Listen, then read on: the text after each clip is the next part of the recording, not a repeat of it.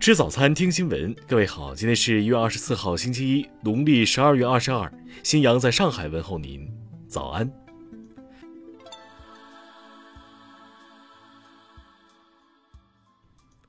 首先来关注头条消息。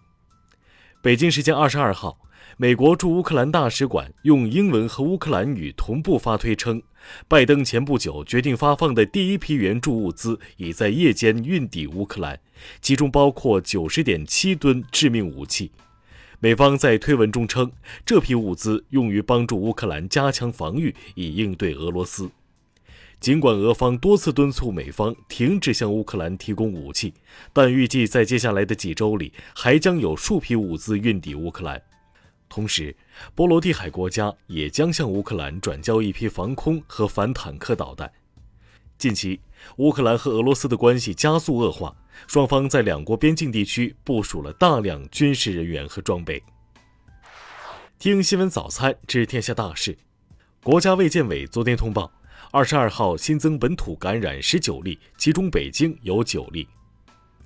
北京市昨天召开新闻发布会，要求风险人员要就地管控，风险区域人员原则上不出京。应急管理部发布，二零二一年我国自然灾害形势复杂严峻，共造成一点零七亿人次受灾，死亡失踪八百六十七人。近日。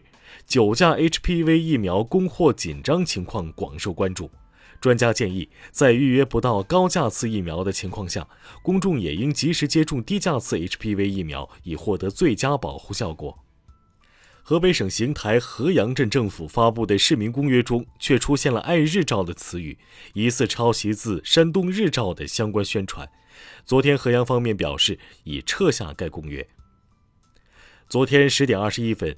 青海德令哈市发生5.8级地震，震源深度八千米。目前境内水库已排查完毕，未见异常。中国地震台网测定，昨天20点24分，在贵州毕节市纳雍县发生3.1级地震，震源深度十千米。2020年1月2号，台防务部门参谋总长等人搭乘直升机失事，八人遇难，五人生还。台两名相关人员受到弹劾，目前一人被判休职两年，另一人则因证据不足不受惩戒。下面来关注国际方面，斯坦福医学院专家表示，另一个全新的新冠病毒毒株或将袭来，代替奥密克戎变异株，但新冠病毒可能永远不会完全消失。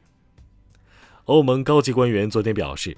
当前乌克兰局势动荡，如果俄罗斯对乌克兰发动军事袭击，欧盟将在几天内的时间里对俄罗斯实施制裁。据美国媒体报道，美国国务院已下令驻乌克兰大使馆人员家属二十四号起撤离乌克兰，下周预计还将鼓励美国人乘坐商业航班离开乌克兰。土耳其总统埃尔多安表示。他有意促成俄罗斯和乌克兰总统在土耳其会面，俄专家表示会晤可能性不大。白俄罗斯国防部发布消息称，将与俄罗斯进行联合军事演习。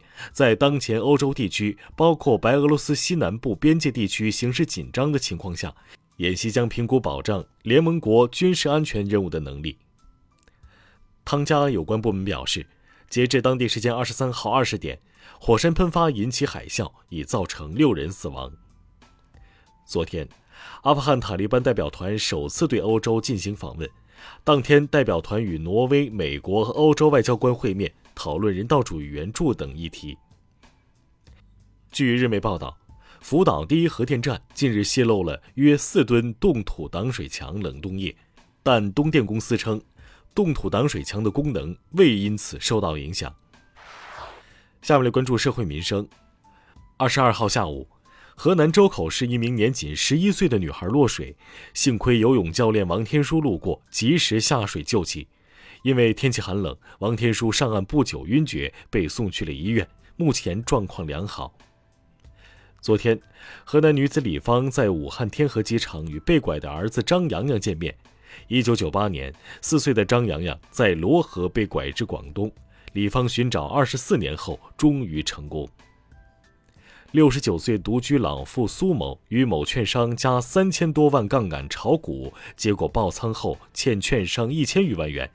券商向法院起诉后冻结其养老金账户，苏某每月仅可提取一千零一十元用于生活保障。日前，网络上流传一条视频，西安一女子咨询离世政策时遭社区主任王某恶语相向。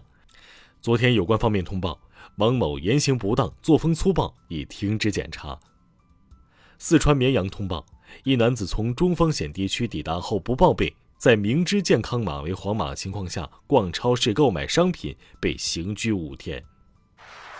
下面来关注文化体育，女足亚洲杯小组赛比赛中，中国女足七比零大胜伊朗女足，取得两连胜。由于同组对手印度队内爆发疫情，原定二十六号举行的中国队与印度队的比赛取消。昨天凌晨。国足规划球员骆国富在个人社交平台发了自己和费南多睡在机场座椅上的照片，并发文讽刺中国足协。足协回应称，对球员因航班取消出现的情绪波动表示理解和抱歉。七十四岁演员、前加州州长阿诺德·施瓦辛格，当地时间二十一号晚在洛杉矶遭遇车祸，造成一名女子受轻伤。数据显示。截至昨天下午，二零二二年大年初一电影预售总票房正式突破一亿元，《长津湖之水门桥》票房突破三千万领跑。以上就是今天新闻早餐的全部内容。如果您觉得节目不错，请点击再看按钮。咱们明天不见不散。